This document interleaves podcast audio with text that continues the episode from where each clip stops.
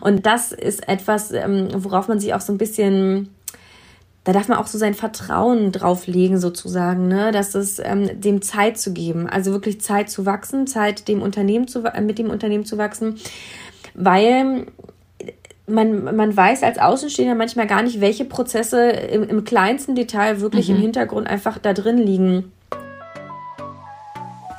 Hinz und Kunst, der Podcast. Inspirierende Persönlichkeiten, mutige Selbstständige und spannende Insights.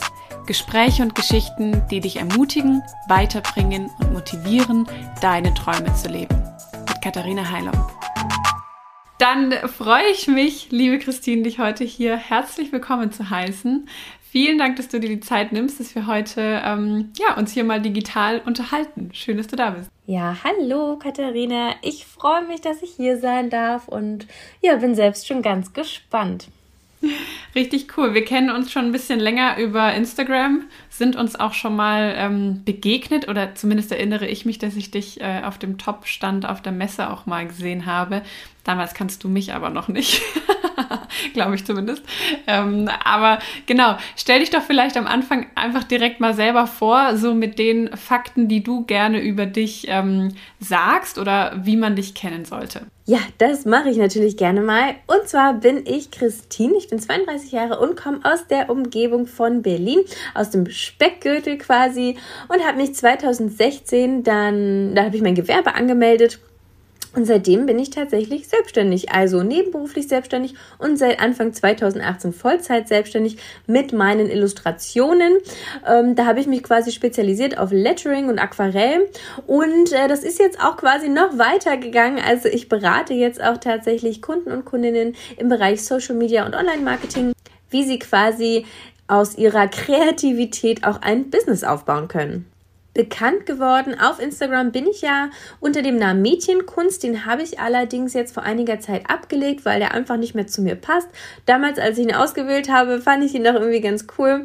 Aber ja, also Mädchenkunst an sich. Ähm, wie gesagt, passt einfach nicht mehr. Deswegen findet ihr mich jetzt unter meinem Klarnamen und äh, darunter agiere ich jetzt quasi. Spannend. Äh, jetzt fehlt mir noch ein Puzzlestück in deiner Geschichte. Was hast du vorher gemacht? Was ist so deine berufliche Ausbildung oder bevor du selbstständig warst? Mhm. Ich habe direkt nach dem Abitur eine Ausbildung zur Einzelhandelskauffrau gemacht, bin dann äh, nach Australien gegangen, habe so Work and Travel gemacht, bin wiedergekommen, habe erstmal so ein bisschen gekellnert und war eigentlich auch ein bisschen lost. Ähm, dann habe ich aber tatsächlich auf einer Party jemanden kennengelernt, der meinte so, ey, komm, Fernsehredakteurin, das wäre doch voll was für, äh, für dich, ähm, mach doch einfach mal ein Praktikum und so. Und genau das habe ich dann gemacht. Ich habe mich einfach bei einer TV-Produktionsfirma in Berlin beworben oder bei einigen ähm, für ein Praktikum, habe dann, also bin dann dort eingestiegen mit einem Praktikum, habe ein Volontariat gemacht, habe dann auch bei der UFA gearbeitet als ähm, Redakteurin und habe quasi Fernsehbeiträge produziert. Und während meines Volontariats ähm, habe ich dann, da waren, hatten wir Praktikanten und die haben immer so YouTuber geguckt und waren so auf Instagram unterwegs. Und ich immer so, YouTuber, was machen die? Wie? Die verdienen Geld damit? Wie kann denn das sein? Und er hat da quasi schon so ein bisschen Blut geleckt sozusagen. Also habe halt irgendwie gemerkt, so, hä, man kann irgendwie mit das, was man irgendwie so selber macht, was man liebt, mit seiner Kreativität auch irgendwie Geld verdienen, so selbstständig. Und äh, bin dann da schon so langsam, habe da schon so meine Ohren und meine Augen ganz, ganz doll aufgesperrt. Aber war sozusagen damals einfach schon immer so dein Hobby, äh, Zeichnen und Malen oder wie kam es dann dazu? Weil du ja sozusagen keine irgendwie grafischen Background, Background hast oder so, sondern Einzelhandelskauffrau. Also war das einfach dein Hobby und wie, wie kam so der Punkt, dass du dachtest, ah, vielleicht bin ich gut genug, dass ich daraus Geld machen kann? Ich war tatsächlich schon immer auch kreativ. Ich glaube aber, das sagen auch irgendwie ganz viele Kreative von sich. Ich habe halt früher, also ich habe auch schon immer gemalt und gezeichnet, habe dann aber im, also in einer weiterführenden Schule habe ich dann keinen Kunstleistungskurs gemacht. Das höre ich halt auch immer wieder so, ah, hast du Kunstleistungskurs gemacht? Nee, habe ich nicht, weil bei uns in Brandenburg hätte man dann irgendwie Mathe-Abitur machen müssen und ging nicht. Ich stand vier. Also wäre, nee. Also, dass ich da durchgefallen wäre, mhm. vielleicht vielleicht. Das wäre eine Option gewesen. Also das, das wäre halt eine Wahrscheinlichkeit gewesen. Das wollte ich einfach nicht. Ähm, genau, und ich habe aber damals schon tatsächlich ähm, zum Beispiel so meine eigenen T-Shirts designt mit irgendwelchen Stiften drauf gemalt oder irgendwelche fixen Ideen gehabt, was ich da Neues gemacht habe. Und äh, war schon so, oh ja, cool, guck mal, das könnte ich ja mal verkaufen oder ich könnte jetzt Modedesignerin werden. Und hatte schon immer da irgendwie so, so, äh, so Ideen, wie ich irgendwie mit meiner Kreativität ähm, was machen könnte. Allerdings waren das halt keine konkreten Ideen und ich habe darüber gar nicht so wirklich nachgedacht, das auch zum Beruf zu machen, weil ich dazu gar keinen Zugang hatte. Also meine Mama, die hat mir immer gesagt, Christine, studier doch was mit Kunst, mach doch was mit Kunst. Und ich hatte immer mhm. nur so mhm. vor Augen, boah, in der Galerie ausstellen oder so und das wollte ich gar nicht. Also das ist was, was für mich gar nicht in Frage kam und kommt, weil ich mich so nie gesehen habe, so dieses High-Class, ähm, Kunst, Fine Arts und so, das wollte ich irgendwie alles gar nicht und äh, Illustratoren und Illustrationen machen und so. Das, ich, hat, ich kannte niemanden und ich wusste gar nicht, ich konnte mir gar nicht vorstellen, was man da machen konnte. Ähm, ich hatte da nie einen Zugang zu gehabt und von daher ist es mhm. auch für mich irgendwie so voll in den Hintergrund mhm. ähm, gefallen. Genau. Nee, und da hat sich das dann tatsächlich Ich hatte dann aber 2015 tatsächlich mit Lettering angefangen. Ähm, das war so ein bisschen zum einen aus meiner Kreativität heraus, zum anderen aber auch wirklich aus meinem Leidensdruck.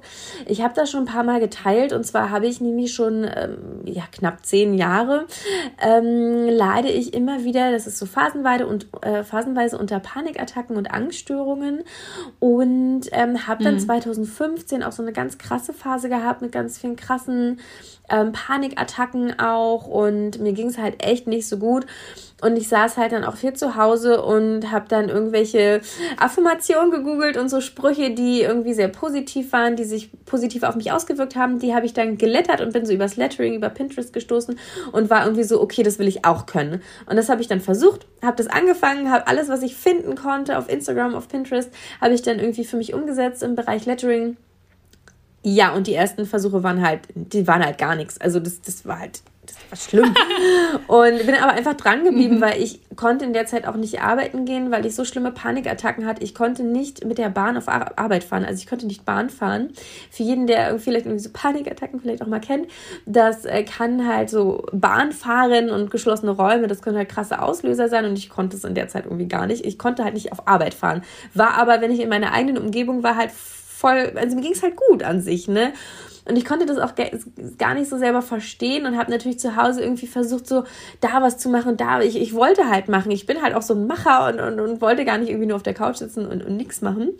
Und habe dann wirklich einfach immer weiter mhm. gelettert, habe geübt, bin dann auch zum, direkt auch zum Watercolor gekommen, habe das auch schon relativ ähm, fix auch miteinander verbunden habe das früher, ganz früher auch schon mal gemacht, aber äh, ja, also das war jetzt ganz andere Sachen. Ich bin halt wirklich dran geblieben, habe wirklich die Techniken geübt und habe dann aus diesem Leidensdruck heraus, oh, ich kann gar nicht arbeiten gehen, aber ich mache irgendwie was Kreatives mhm. von zu Hause aus, habe ich gesagt, mhm. okay, ich möchte das wirklich gerne ähm, jetzt in der Selbstständigkeit mache. Ich möchte damit mein Geld verdienen, möchte aber natürlich auch so flexibel bleiben und sagen, okay, wenn es mir mal nicht gut geht, dann kann ich vielleicht nicht arbeiten und muss mir aber nicht jedes Mal einen Krankenschein quasi holen, mhm. wenn ich irgendwie nicht auf Arbeit fahren kann, irgendwohin sozusagen. Also das war halt wirklich so mein Ziel und dieser krasse Leidensdruck einfach dahinter. Zu sagen, ich möchte mich jetzt wirklich selbstständig machen, ich möchte das einfach versuchen ich habe auch einfach gemerkt, dass so diese Freiheit, dieses Freiheitsgefühl einfach ortsunabhängig arbeiten zu können oder einfach in Verbindung mit dieser Kreativität. Ich, ich brauche das halt wirklich, um mich auch kreativ frei entfalten zu können. Also das ist wirklich so ein, ich habe ja auch mit einem, ich habe einen Online-Shop gehabt, den habe ich mittlerweile auch wieder geschlossen. Ähm, ich habe auch kein Studio und oder kein, keine Büroräume und so, weil ich wirklich, ich möchte mhm. relativ frei und beweglich sein in, in meinem, in meiner Handlungsweise einfach. Und das ist auch etwas, das ist einer meiner mhm. größten Werte, die ich für mich selber auch festgelegt habe oder erfahren habe in meiner, in meiner Persönlichkeit und die sich natürlich, die ich natürlich auch mit in mein Business übernehme. Auch um wirklich einfach immer besser zu werden, um meine Produkte, mein Angebot zu verbessern, um mich auch weiterzuentwickeln, um wirklich dran zu bleiben, brauche ich diese, diese krasse Freiheit. Also ich stelle mir das immer so ein bisschen vor, so wie man ist irgendwie in einer Sardinenbüchse eingesperrt, man kann seine Arme nicht ausbreiten und ich brauche irgendwie so dieses, ich muss meine Arme strecken können, ich muss mich ausbreiten können, auch wenn ich jetzt äh, Familie habe und nicht irgendwie heute da arbeiten kann, morgen irgendwie nach New York jetten kann und äh, mhm. irgendwie so ein Digital Nomad sein kann das muss es gar nicht sein, sondern einfach nur dieses, ähm, okay, wenn jetzt irgendwie das Kind krank wird, ich muss mich nicht sofort ran den Computer setzen oder ich muss nicht auf Arbeit fahren. Ähm, ich muss bestimmte Dinge mhm. nicht machen, sondern mhm. ich kann meine Zeit einfach flexibel einteilen und kann äh, mich so dann halt auch immer weiter verbessern, weil ich halt so kreativ mich entfalten kann. Wow. Ja. Super interessant finde ich, äh, so zu sehen, dass es letztlich ähm, wenn man es vielleicht so sagen kann, ein bisschen aus dieser negativen oder krassen Erfahrung der Angststörung heraus sowas dann entstanden ist. Ist, glaube ich, und bestimmt auch total ermutigend für viele, die vielleicht ja was ähnliches erleben, dass es nicht immer bedeutet, oh, ich kann nicht mehr arbeiten in dem Job, wo ich vorher war und wie schlimm, sondern dass daraus auch was Gutes entstehen kann und dadurch sich neue Türen irgendwie eröffnen. Das ist, finde ich, eine super schöne Geschichte so. Cool, jetzt hast du es gerade schon angesprochen. Du versuchst dein Angebot immer besser zu platzieren und nach draußen zu tragen. Erzähl doch mal, aus welchen Standbeinen dein Business heute besteht. Online-Shop hast du nicht mehr, hast du gesagt. Ähm, was sind so die, sage ich mal, Dienstleistungen, Angebote, die du, die du anbietest, B2B, B2C? Ähm, wo bewegst du dich da gerade mit deinem Business? Ich bin aktuell in einer Umstellungsphase und zwar tatsächlich, dass ich ähm, nicht mehr so viel illustriere für Kunden, sondern auch immer mehr in die Beratungstätigkeit oder in die Coaching-Richtung quasi gehe. Also ich habe ja tatsächlich viele Bücher mhm. geschrieben und die schreibe ich auch immer noch und das macht mir einfach so viel Spaß äh, mit dem Frechverlag zusammen und dann habe ich tatsächlich in der Vergangenheit, ich habe schon erwähnt, ich habe einen eigenen Online-Shop gehabt. Äh, da habe ich Produkte designt und tatsächlich auch aktuell arbeite ich auch ähm, mit größeren Kunden zusammen, mit großen Brands zusammen, für die ich zum Beispiel Illustrationen entwerfe, Letterings entwerfe, für ihre Aufträge zum Beispiel. Ich gebe auch Workshops, ich gebe auch Workshops für Kunden ähm, oder auch für Endkunden. Und äh, aber das äh, ist halt so, was gerade so ein bisschen ausschleicht. Also ich nehme gerade so die Phase und äh, sage auch immer mehr Projekte aktuell in dem Bereich ab, einfach weil ich einfach immer mehr auch in die, ähm, in die Richtung gehe. Ähm, ich kann anderen Frauen im Prinzip dabei helfen, auch aus ihrer Kreativität ein Business zu machen. Und ähm, da ist einfach gerade so viel Potenzial. Ich kriege einfach mhm. immer mehr Anfragen auch dazu. Und deswegen werde ich das jetzt halt in der nächsten Zeit auch noch weiter ausbauen im Prinzip. Und ich habe einfach auch gemerkt, ich habe, ich habe tatsächlich versucht, eine Zeit lang so zweigleisig zu fahren, dass ich irgendwie beides abdecken kann. Aber einfach vom Zeitaufwand, es geht halt einfach nicht. Ich möchte viel, viel mehr auch ähm, Energie und Zeit in die, in die Vermarktung stecken meines Angebotes. Und das habe ich einfach wirklich, das war so ein krasses Learning aus den Jahren mhm. jetzt aus meiner mhm. Selbstständigkeit. Einfach so dieses, ähm, dass ich halt gerne viel mache. Ich bin halt auch so ein Macher und, und kreativ und muss aber tatsächlich wirklich noch mehr Arbeit reinstecken, damit mehr Leute mein Angebot sehen, damit sie mehr verstehen, was daran so toll ist, halt auch, also wirklich in dieses mhm. ganze Marketing drumherum einfach. Ja, das stimmt. Das ist nämlich, finde ich, wirklich oft die Krux so ein bisschen. Gell? Es hängt gar nicht so unbedingt von der Qualität des Angebots oder des Produktes ab, ob es gekauft wird und wie viel es gekauft wird, sondern wie gut du darin bist, es den Leuten zu erzählen, dass es es überhaupt gibt.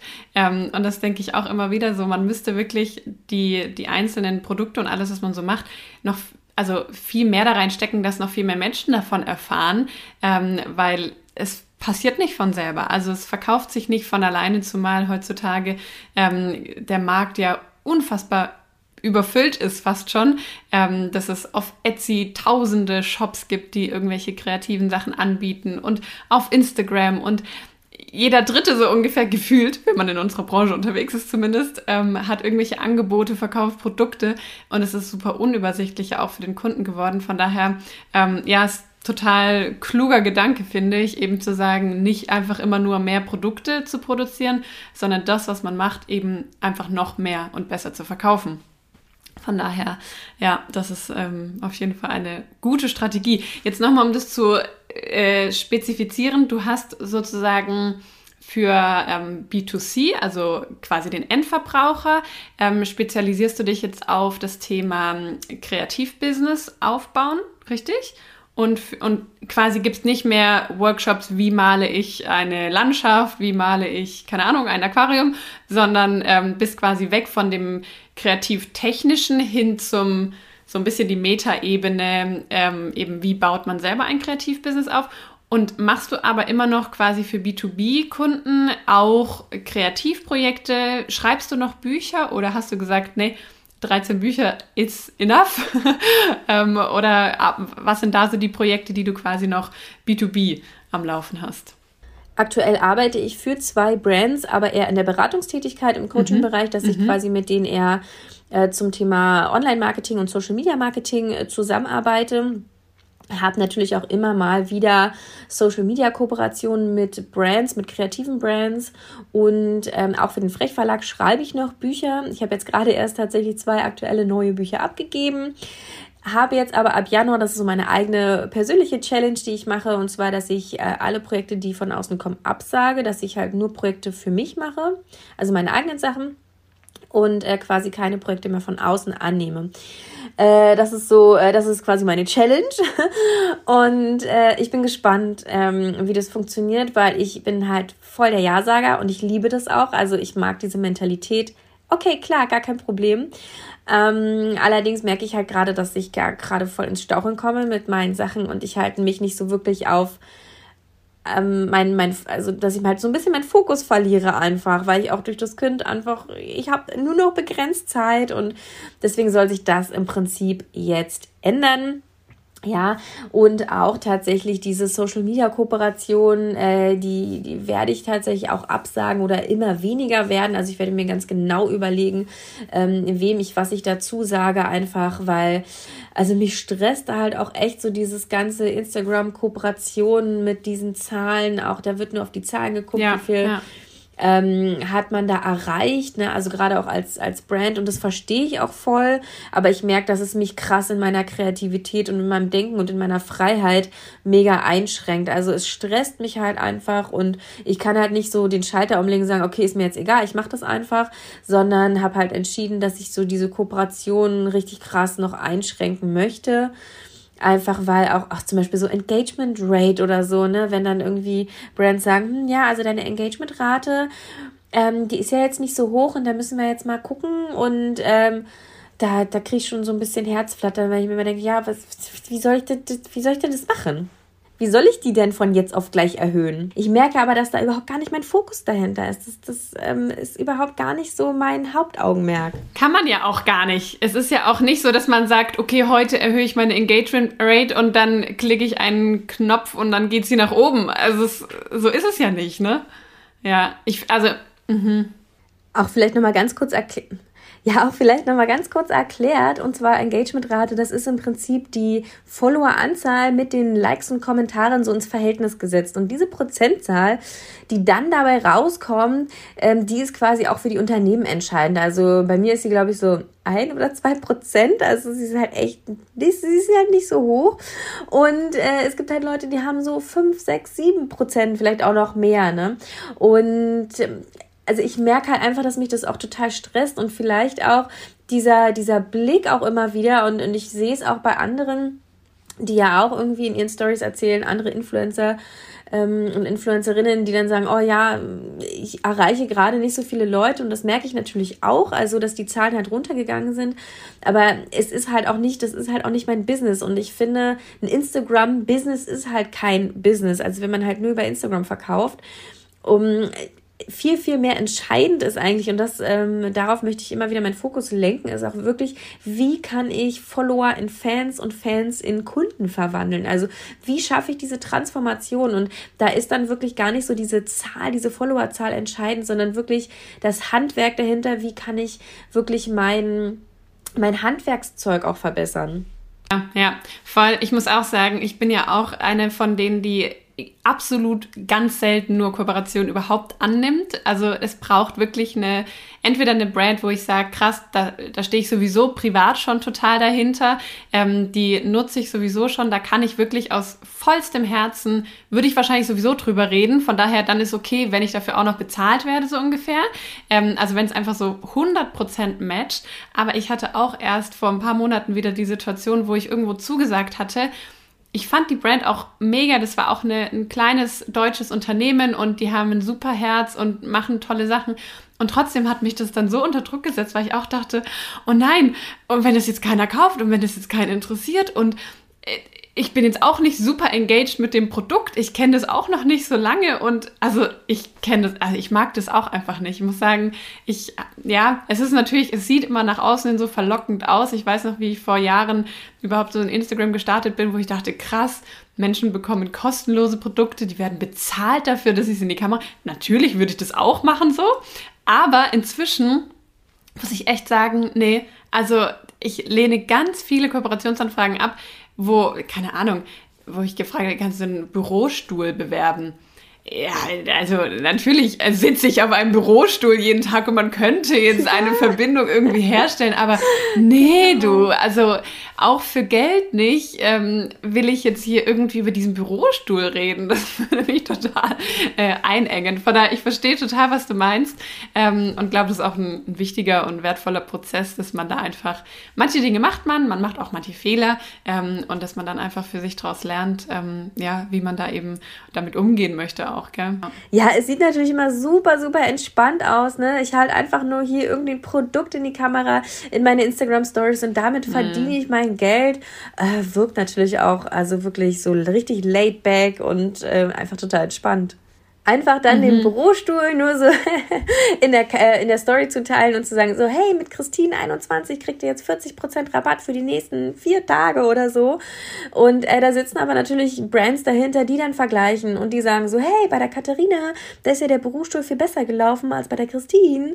Und das sind halt wirklich so diese Vergleiche und diese Zahlen, die ähm, mich dann auch so ein bisschen stressen, weil ich dann auch merke, dass ich darüber sehr wenig Kontrolle habe, beziehungsweise auch gar nicht die Kontrolle haben möchte. Also ich, ich möchte das gar nicht so, ne, diese Zahlen über Instagram mhm. und so, weil dieser Algorithmus einfach so unvorhersehbar ist.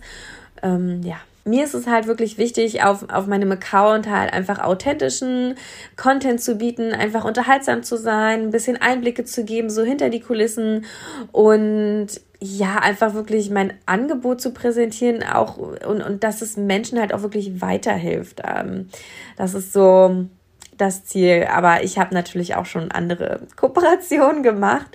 Und äh, ich glaube, das ist auch so ein Learning, was man so über die Jahre dann auch mitnimmt. Ja, Genau. Oder was ich auch gerne mache, ist eben wirklich, wenn ich überzeugt bin, dann mache ich auch Werbung, ohne dass ich darum gebeten werde und ohne dass ich, dann ist, dann finde ich es fast schon entspannter. Wenn ich einfach selber Werbung machen darf, nie, kein Geld dafür bekomme, dann denke ich mir, dann kann ich auch sagen, was ich will.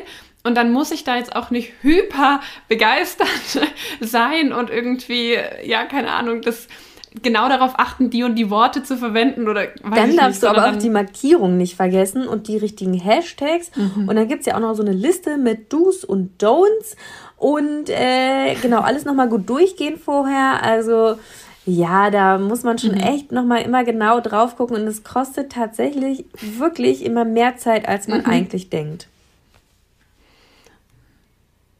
Ja,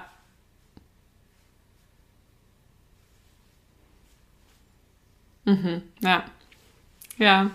Okay, jetzt haben wir einen kleinen Exkurs zum Thema Kooperation gemacht.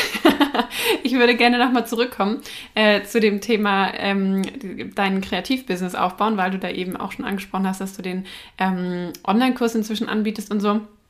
Was würdest du denn sagen? Du hast schon so ein bisschen angerissen, was du liebst an der Selbstständigkeit. Ähm, vielleicht magst du da auch noch ein bisschen sagen, was so deiner Meinung nach die großen Vorteile sind vom Selbstständigsein oder warum quasi du Leute also du sagst ihnen ja nicht nur, wie es geht, sondern du motivierst sie ja dadurch auch ein Stück weit. Mach das doch. Ähm, genau, vielleicht das erstmal. Was würdest du, wo würdest du sagen, das sind die großen Vorteile der kreativen Selbstständigkeit? Ja, tatsächlich einfach, dass man so seine eigene Persönlichkeit so krass mit in die Selbstständigkeit mit einbinden kann.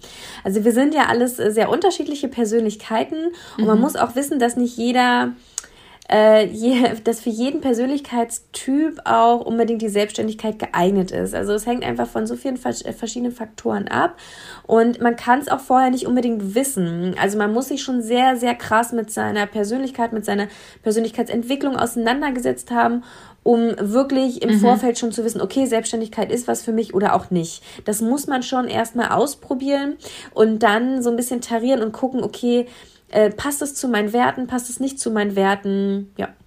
Deswegen versuche mhm. ich schon immer alle eigentlich zu motivieren, das einfach mal auszuprobieren. Und es gibt ja auch so viele unterschiedliche Möglichkeiten. Man muss ja nicht sofort in die Vollselbstständigkeit starten, sondern man kann ja sich auch erstmal nebenberuflich selbstständig machen.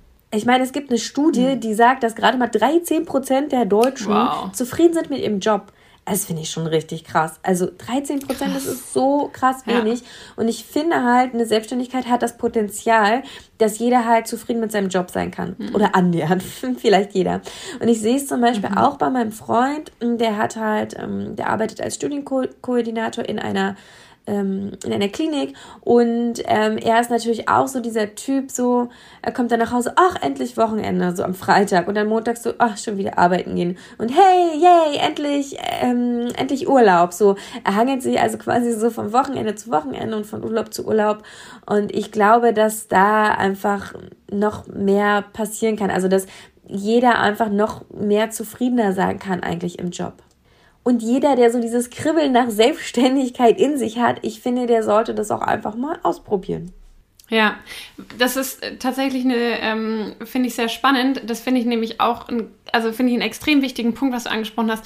Es ist nicht jeder Persönlichkeitstyp dafür gemacht. Ähm, denn ich finde manchmal, um das mal so ein bisschen kritisch zu beleuchten, ähm, wird es auch so ein bisschen glorifiziert, dass äh, kreative Selbstständigkeit, ähm, also ich erwische mich da selber tatsächlich dabei, dass ich auch immer sage, macht euch selbstständig und es ist das Beste, was es gibt und ähm, ich liebe es halt total und es äh, passt total zu meinem Leben und so. Ähm, aber ich finde, man darf nicht außer Acht lassen, es ist nicht für jeden etwas. Es ist einfach so. Also es, äh, das Ziel kann nicht sein, dass jeder, der ein bisschen malt und ein bisschen lettert, sich kreativ selbstständig macht. Ähm, von daher würde mich mal interessieren, was würdest du sagen, welche Persönlichkeitstypen oder Menschentypen sind besonders dafür geeignet oder eben auch eben nicht geeignet dafür? Ja, eine sehr, sehr spannende Frage auf jeden Fall. Es ist ja so, äh, wer schon mal so ein Coaching gemacht hat oder Verhaltenstherapie vielleicht oder ja, einfach auch mal ein Buch ähm, gelesen hat im Bereich Selbsthilfe oder so, da gibt es ja auch gerne mal so dieses Modell, man soll sich mal hinsetzen, seine eigenen Werte aufschreiben und so. Und ich glaube, viele überspringen das immer ganz gerne. Das ist aber total wichtig, weil hier kann man dann schon so ein bisschen aufspüren, für wen das vielleicht ein bisschen ähm, besser ist oder geeigneter ist in der Selbstständigkeit und für wen vielleicht nicht, weil solche Werte, die sind halt einfach fest verankert und ähm, also das lässt sich dann halt relativ schwer so schnell ähm, verändern sozusagen. Wenn jetzt also jemand äh, zum Beispiel den allergrößten Wert ist, der allergrößte Wert ist Sicherheit zum Beispiel.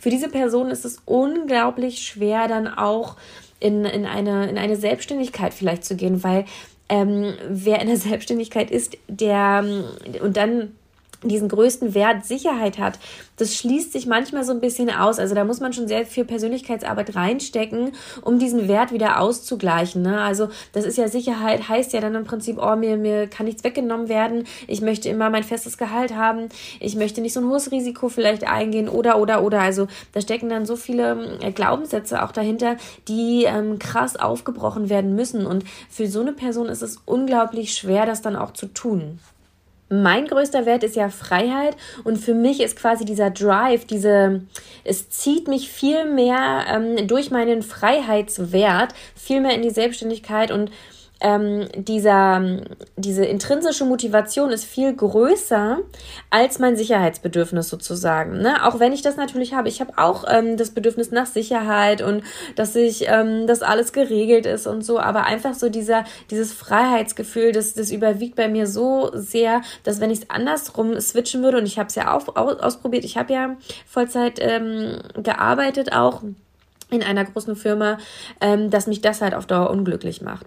Dann ist noch ein anderer Punkt, es gibt auch immer wieder Leute, und das hatte ich selber auch, immer wieder Menschen, die zum Beispiel mit bestimmten Vorgesetzten immer wieder sich reiben oder mit bestimmten Kollegen in bestimmten Berufsfeldern vielleicht oder ähm, mit anderen Persönlichkeitstypen, ähm, da muss man auch immer wieder schauen, ob es vielleicht dann sinnvoll ist, sich selbstständig zu machen weil ich habe das selber halt auch gemerkt, wenn ich Vorgesetzte habe und das waren dann ähm, auch zum Teil äh, Männer, die ähm, Machtspielchen gemacht haben, die manipuliert haben, die so.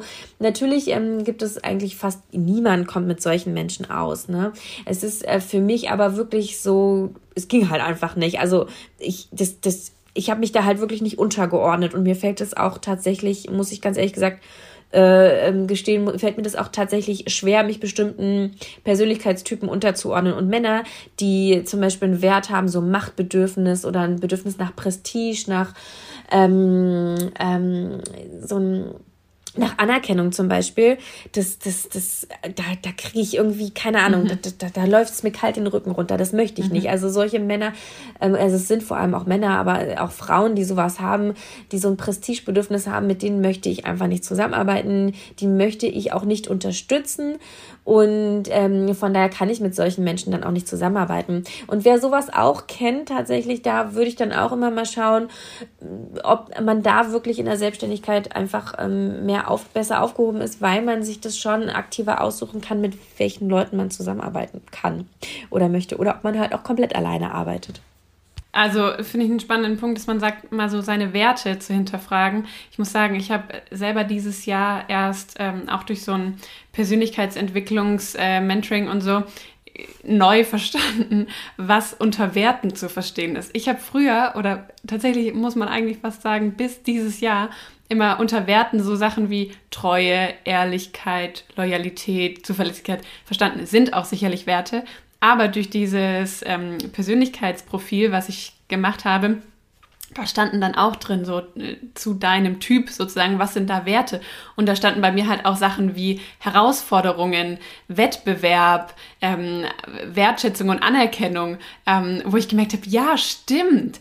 Das, also Dinge, die mich quasi motivieren oder ähm, wo ich einfach Bock drauf habe und wo ich dann auch gemerkt habe, okay, ich bin halt, also ich bin schon ein sehr ehrgeiziger Mensch und irgendwie auch ein Stück weit wettbewerbsorientiert von Natur aus.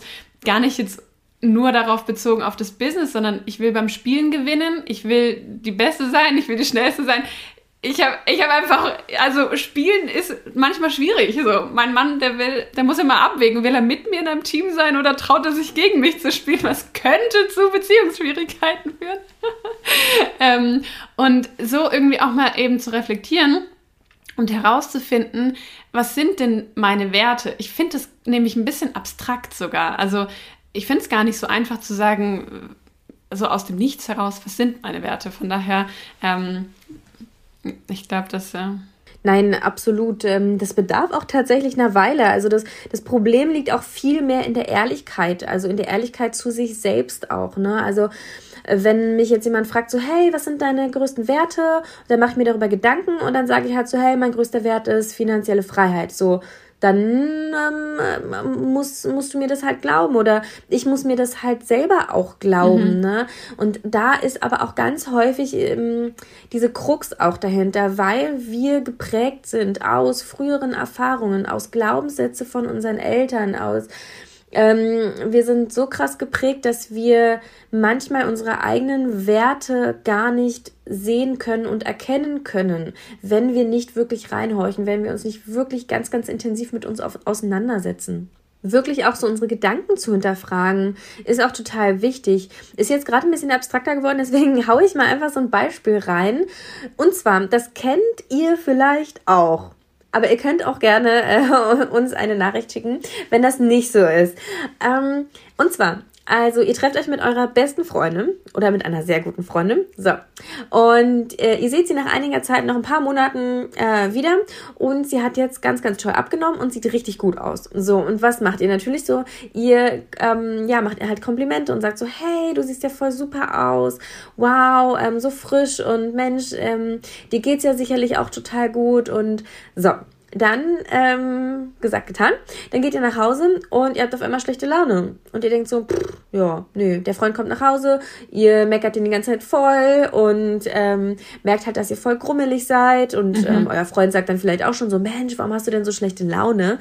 Und ähm, ihr sagt dann vielleicht auch selber so, pff, ja, weiß ich gar nicht, ja, habe ich jetzt halt einfach.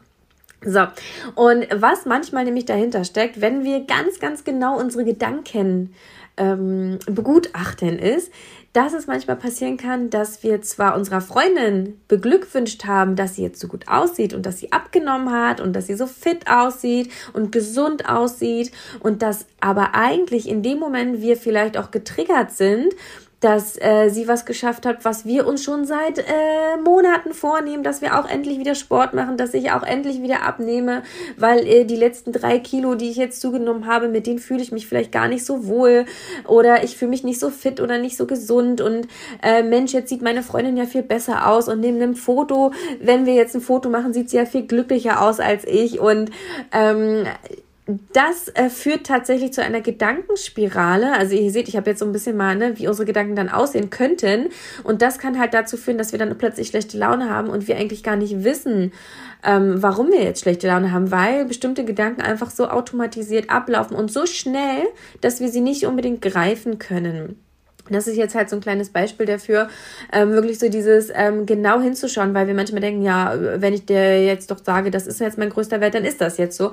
Aber ähm, unsere Gedanken sind manchmal anders und es lohnt sich da auf jeden Fall ganz genau ja, hinzuschauen. Voll auch so ein bisschen kam mir gerade, wie die familiäre Prägung ist, weil ich zum Beispiel auch sagen würde, ich komme eigentlich aus einem Elternhaus, wo Sicherheit ein ganz, ganz großer Wert ist. Mein Papa ist zwar selber auch selbstständig, aber trotzdem ist für ihn ein ganz großer Wert Sicherheit und ich bin auch so geprägt, dass man Versicherungen abschließt, dass man irgendwie, ja, Reiserücktrittsversicherung und lieber ein paar Euro mehr investieren, damit man abgesichert ist und so.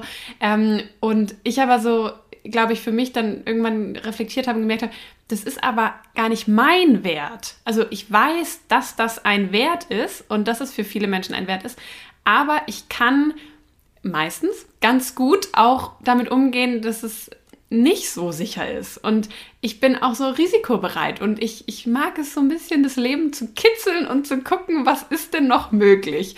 Ähm, und das kann nach hinten losgehen, das kann aber auch voll Karacho nach vorne losgehen. Ähm, und wo ich auch so gemerkt habe, ja, man, also wenn mich jetzt jemand fragt, was sind deine Werte, dann sind das vielleicht die Dinge, die einem zuerst einfallen, die man, wie man geprägt wurde und wie es die Familie vorgelebt hat, aber es sind gar nicht immer unbedingt meine persönlichen Werte. Und das vielleicht auch so mal für sich aufzudröseln und zu gucken, was ist mir denn wirklich wichtig oder was glaube ich müsste mir wichtig sein sozusagen, was andere von mir erwarten, dass es mir wichtig ist oder dass es meine Werte sind. Ja. Sehr spannend, sehr, sehr spannend. Ähm, okay, wir haben es jetzt gerade schon, oder das ist kurz schon angeteasert, es gibt natürlich auch Downsides ähm, im kreativen, in der kreativen, kreativen Selbstständigkeit.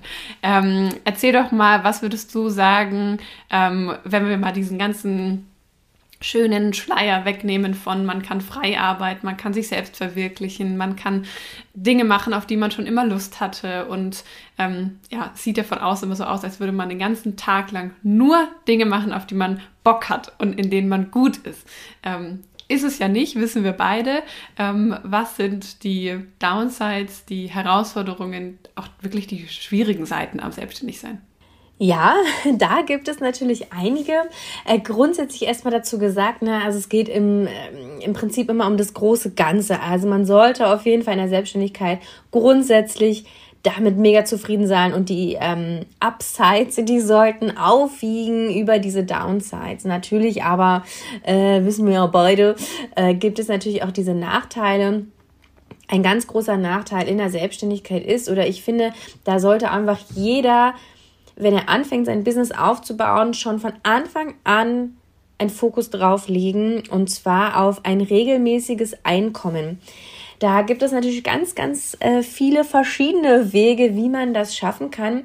Für mich war es aber wichtig, okay, ich habe irgendwie vielleicht mal Bock, Kinder zu bekommen oder vielleicht gibt es auch mal eine Phase in meinem Leben, da habe ich gar nicht so viel Zeit oder Bock oder Muße zu arbeiten, ähm, aufgrund von verschiedenen Lebensereignissen, die einfach passieren können. Ne? Also es kann ja auch mal sein, dass, ähm, und das ist auch sehr wahrscheinlich bei den meisten, dass eine liebe Person in seinem Umfeld stirbt und dass man da vielleicht erst mal ein paar Wochen ausgenockt ist und vielleicht gar keinen Kopf hat zu arbeiten oder dass man, oder so wie ich mit meiner Panikstörung, vielleicht habe ich mal wieder eine Phase, in der, in der meine Panikattacken ähm, viel schlimmer sind und da möchte ich gar nicht so viel arbeiten, weil ich mir lieber eine Auszeit gönnen möchte. Oder, oder, oder.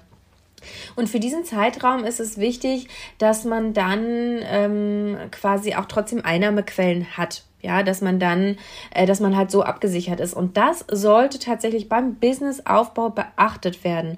Ne? Wie, welche Einnahmequellen habe ich? Wie kann ich die aufbauen? Und wie kann ich die vor allem so aufbauen, dass ich halt wirklich regelmäßig auch über Monate hinweg, wenn ich mal nicht direkt im Business oder am Business arbeite, trotzdem Einnahmen habe. Bei mir sind es da vor allem auch die Bücher, die habe ich einmal geschrieben und dann bekomme ich halt pro verkauftem Buch halt auch einen Prozentsatz.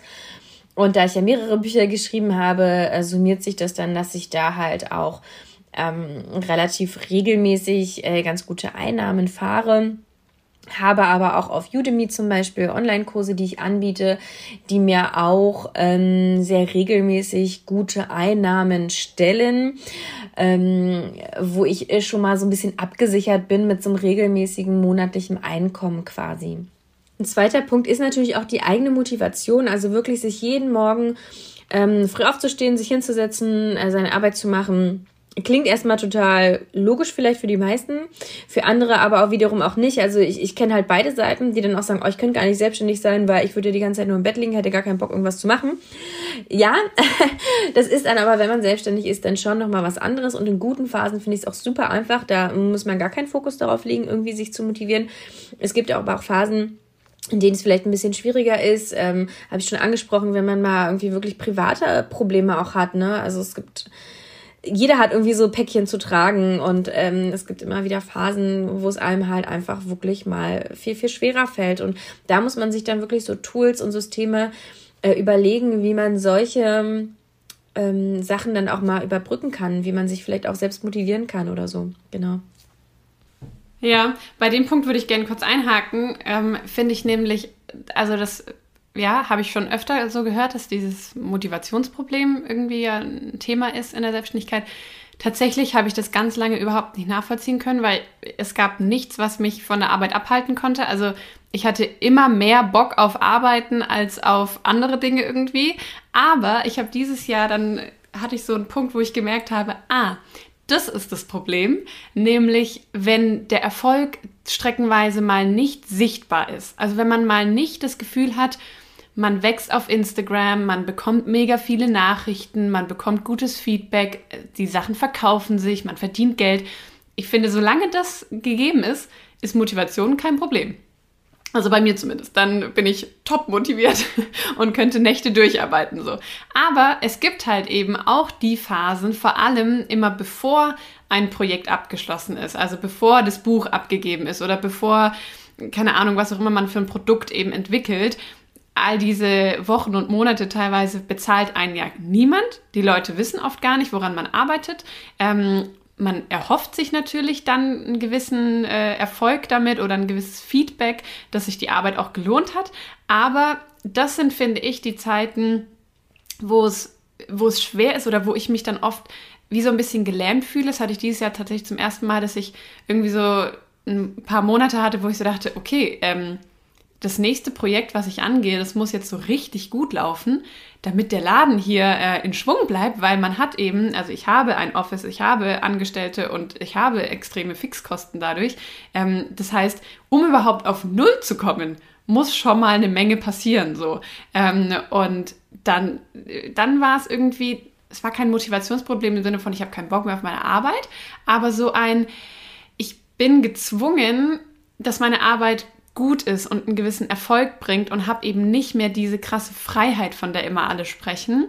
Ähm, weil natürlich kann ich machen, was ich will, aber ich muss ja die Dinge machen, die auch Geld bringen. Deswegen kann ich nämlich doch nicht nur machen, was ich will.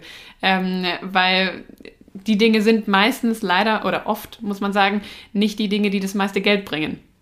Und so mussten wir auch einige Ideen schon irgendwie über Bord werfen, wo wir gesagt haben, das ist eine geile Idee, aber es lässt sich nicht gut genug monetarisieren oder skalieren. Was ja viele auch manchmal vergessen ist, auch gerade so bei langfristigen Projekten, da ist auch meine Begeisterungsfähigkeit mega äh, hoch und die ist da, ja yeah, komm, das machen wir, wir setzen das um und ich, ich fange so an und freue mich da voll drauf. Und dann gehen die Monate so dahin, das Projekt wird immer größer und es wird immer mehr.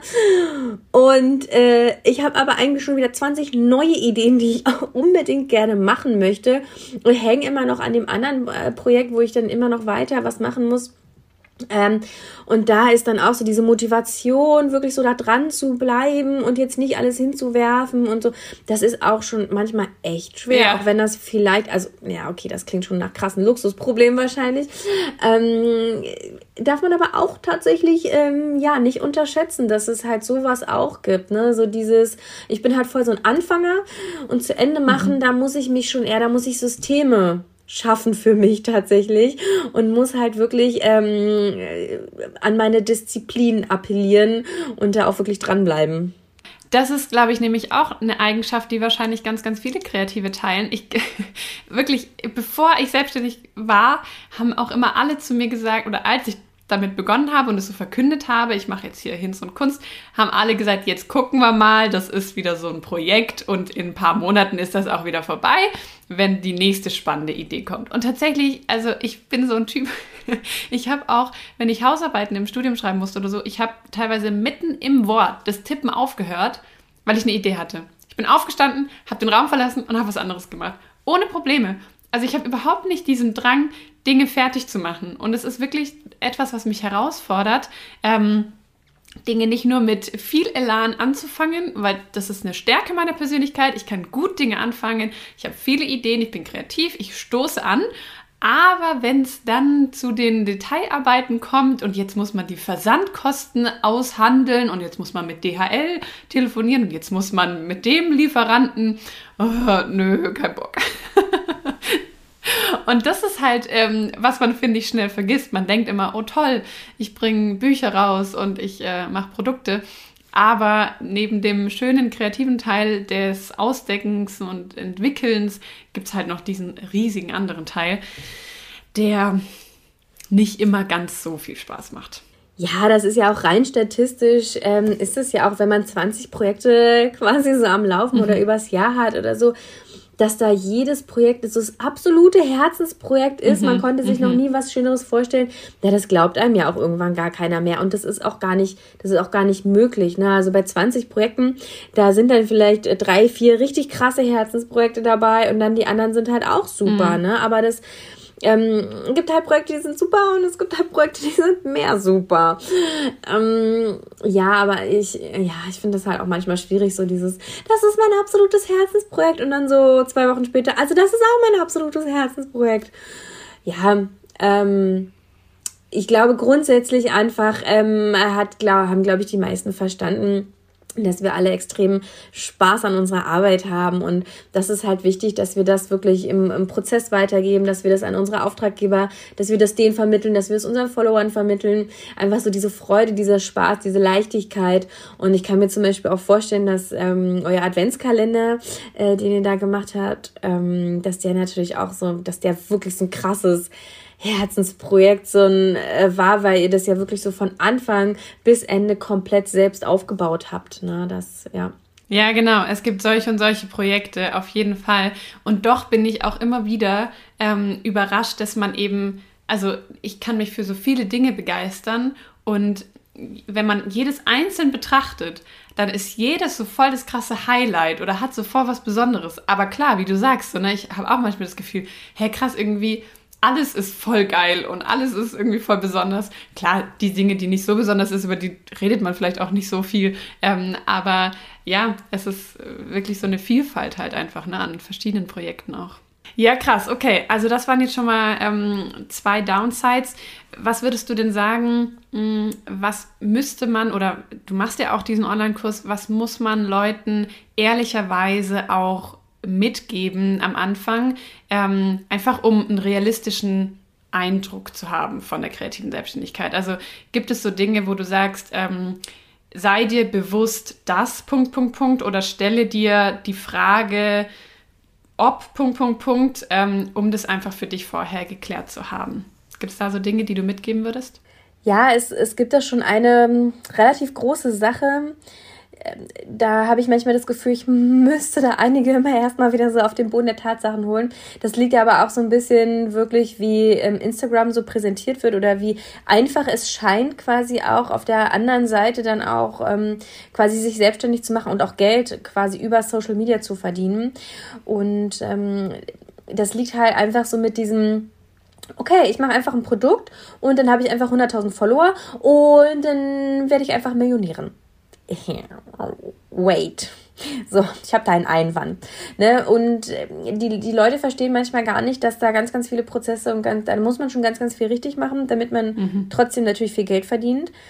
Ähm, allerdings ist es auch nicht immer nur, weil ich 100.000 Follower habe, heißt es nicht, dass ich meine Produkte auch gut verkaufen. Also das ist schon, also Business ist schon einfach Business und da muss man schon wirklich in alle Richtungen, in alle Verzweigungen auch ähm, der, der Selbstständigkeit auch gucken und äh, sich weiterbilden und einfach Bock haben zu lernen auch, um, um da wirklich erfolgreich zu werden.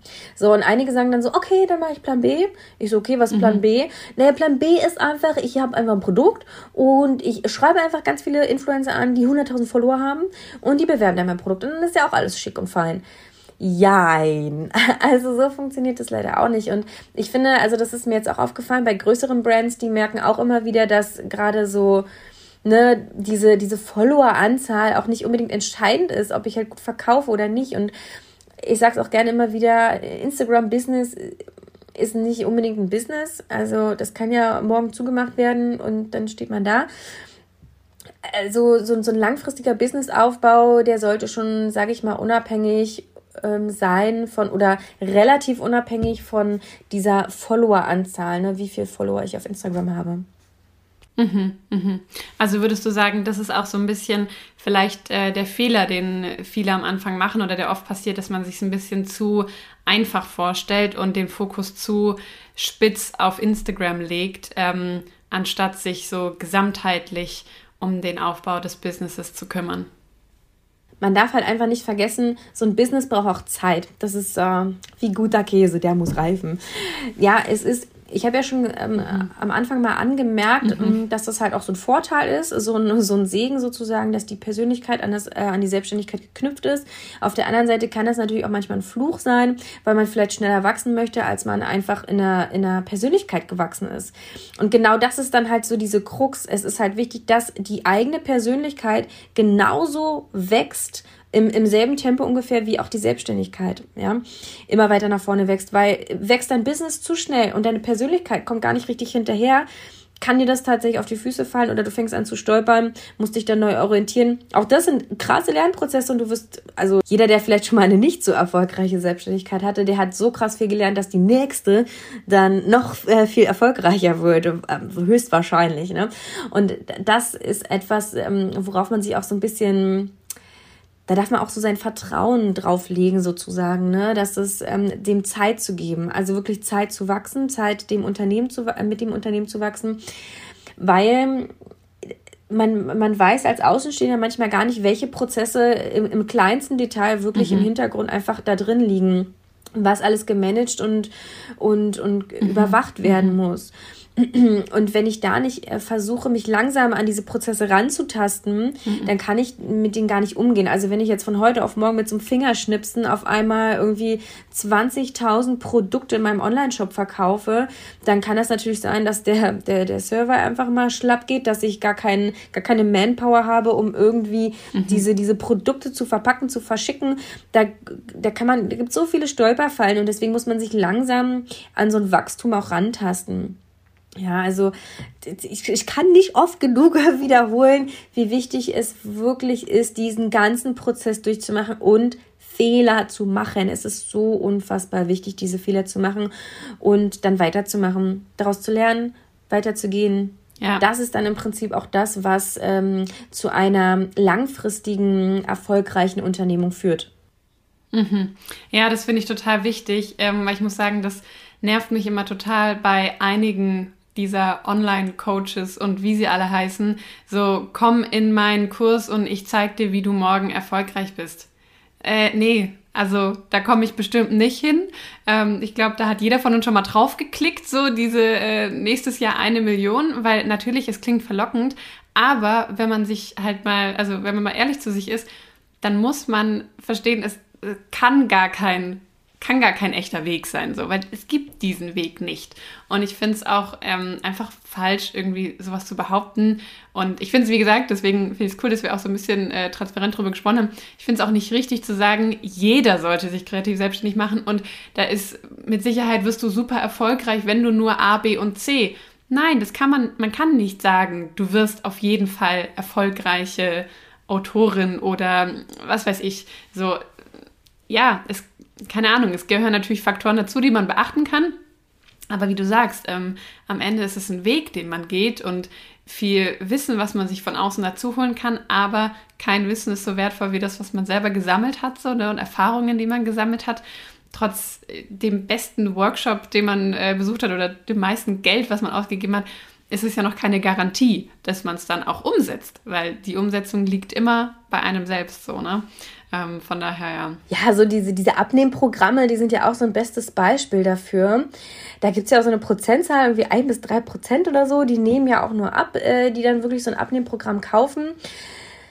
Ja, äh, und, und man, diese Prozentzahl, die lässt sich natürlich auch auf andere Sachen übertragen. Und man darf immer nicht vergessen, dass ähm, Ziele haben und Ziele umsetzen, ja, das ist natürlich immer, das sind halt zwei verschiedene Paar Schuhe. Mhm. Und ähm, es ist halt wirklich für einen selber halt auch genauso extrem wichtig, in diese Umsetzung zu gehen. Das ist ja, das ist ganz mhm. klar. Manchmal ist aber auch zu viel Schwarz-Weiß-Denken ähm, daran behaftet. Also äh, viele denken so, okay, ich setze mir jetzt das Ziel, ich möchte jetzt einen Online-Shop aufmachen, möchte äh, pro Woche 200 Stück verkaufen ja, das ist ein nettes Ziel. Und ähm, wenn dann jemand kommt und sagt so, ah, ich habe jetzt nur drei Produkte verkauft, das ist voll der Misserfolg. So, nee, ist es nicht. Also, ähm, das ist doch toll. Ich meine, du hast den Online-Shop online, äh, online gestellt. Auch wenn es super einfach ist, einen Online-Shop mittlerweile aufzumachen, was ja dir immer suggeriert wird. Aber allein das, nee, es ist halt gar nicht so einfach. Ne? Da steckt schon echt viel dahinter. Und das erstmal umzusetzen und zu machen. Und ähm, drei Produkte auch zu verkaufen, auch allein zu verkaufen, das ist unglaublich schwer. Das, das, das verstehen manche einfach gar nicht. Da steckt so viel dahinter und ähm, so viel Expertise auch, die man sich auch erst aneignen darf und sollte. Und ähm, Ziele sind auch eher nur so, so, so Leitsterne sozusagen für einen selbst. Ne? Also nur weil ich jetzt ein bestimmtes Ziel nicht erreicht habe, heißt das nicht automatisch, dass es ein Misserfolg ist. Ich, wir sollten ähm, die Sachen auch viel, viel dreidimensionaler sehen, nicht nur nach oben oder nach unten diese Messlatte, diese, diesen Erfolg sehen, sondern wirklich auch äh, wie so eine kleine Krake. Ähm, in verschiedene Richtungen gehen, auch zur Seite gehen, ähm, schräg nach unten, schräg nach oben. Ja, da, da gibt es einfach ganz, ganz viele Dimensionen, die man ähm, da auch so erreichen kann. Und ähm, ja. Mhm, mh. Ja, das finde ich ein schönes Bild, dass man halt in verschiedene Dimensionen wächst und nicht immer nur zahlenmäßig nach oben oder unten, sondern vielleicht habe ich nicht mein Umsatzziel erreicht, dafür habe ich aber mir ganz viel Wissen in dem und dem Themenbereich angeeignet. Das habe ich noch nicht monetarisiert und noch nicht zu Geld gemacht, aber trotzdem ist es ein Wert sozusagen, der entstanden ist und ein Erfolg. Ja, das ist ein super schönes Bild. Cool. Christine, du hast, hatten wir schon mehrmals angesprochen, diesen Kurs, diesen Online-Kurs. Du hast mir aber auch erzählt, dass du dazu ein E-Book auch hast, wo du ganz viele Fragen beantwortest ähm, rund um das Thema, wie starte ich in eine kreative Selbstständigkeit. Weil ich glaube, dass, also du bist da anscheinend nicht die Einzige, mir werden auch regelmäßig Nachrichten geschickt. Kannst du mir sagen, was brauche ich, was muss ich am Anfang beachten? Wie geht es mit der Gewerbeanmeldung, pipapo. Ähm, und da hast du ganz viele Fragen zusammengefasst. Vielleicht magst du noch einen kurzen Einblick geben, was äh, man darin alles findet, damit die Hörerinnen und Hörer ähm, ja, schon mal wissen, was sie da bekommen und dann darauf da gucken können. Das E-Book, das habe ich ähm, genau einfach aufgrund dieser ganzen Fragen, oh, wie fange ich denn eigentlich an und ähm, was muss ich denn beachten? Da habe ich das quasi so auf 40 Seiten so wunderschön kompakt alles zusammengeschrieben. Da geht es wirklich darum, welche Versicherung brauche ich, wo melde ich das Gewerbe an, wie viel kostet es. Oder auch, ähm, ja, Krankenversicherung ist auch mit, ähm, habe ich auch mit aufgeführt. Und was man sonst noch so braucht. Thema Preise kalkulieren ist auch noch mit drinne. Also da ist wirklich sehr, sehr viel Wissen und alles, was man so braucht, um wirklich direkt loszustarten. Klingt vielleicht erstmal ein bisschen viel, irgendwie so, okay, so startet man auf 40 Seiten. Ist ja erstmal voll viel. Aber eigentlich, also wenn man die ganzen Punkte echt abgearbeitet hat, dann, dann kann es halt auch schon direkt losgehen. Und, und das soll es eigentlich so ein bisschen so diese diese Hürde einfach nehmen und, und, und äh, wochenlanges Recherchieren auch so ein bisschen äh, natürlich ähm, überbrücken, äh, hat man halt quasi alles an einem Platz. Okay, also 14 Seiten, 7 Euro hast du gesagt, kostet das Geld? 40. 40. Genau, 40. 40 Seiten, wow. Also 40 Seiten E-Book ähm, gibt es bei dir im Online-Shop, richtig? Zum PDF-Download. Das heißt, alle, die jetzt, ähm, denen es in den Fingern kitzelt und die da gerne mehr erfahren wollen. Und äh, genau, wer darüber hinaus dann noch mehr Fragen hat, kann ja auch zu dir in den Online-Kurs kommen und ähm, sich von dir begleiten lassen zu diesem Thema. Super spannend, Christine. Ich finde, das war ein total aufschlussreiches und äh, cooles Gespräch. Sehr spannend, da so mit dir drüber zu sprechen, über die Up- und Downsides des Kreativbusinesses. Vielen Dank für deine Zeit, für deine Einblicke und dein Erzählen ähm, ja, in diesen Themen. Ich danke dir sehr, sehr herzlich, Katharina. Es war ein wirklich sehr, sehr schöner Austausch. Deine Fragen waren super und ich habe mich echt gefreut, mal so ein bisschen tieferen Einblick zu geben. Das ist ja, ich liebe ja selber auch Podcasts und finde das einfach sehr, sehr schön, dass man da einfach mal ein bisschen länger quatschen kann auch. Und ich hoffe, dass ja die Zuhörer und Zuhörerinnen ein bisschen was mitnehmen konnten für sich. Und genau, vielen, vielen Dank. Vielen Dank fürs Zuhören. Ich hoffe, du konntest was für dich mitnehmen und gehst inspiriert und motiviert aus diesem Podcast heraus. Ich freue mich aufs nächste Mal.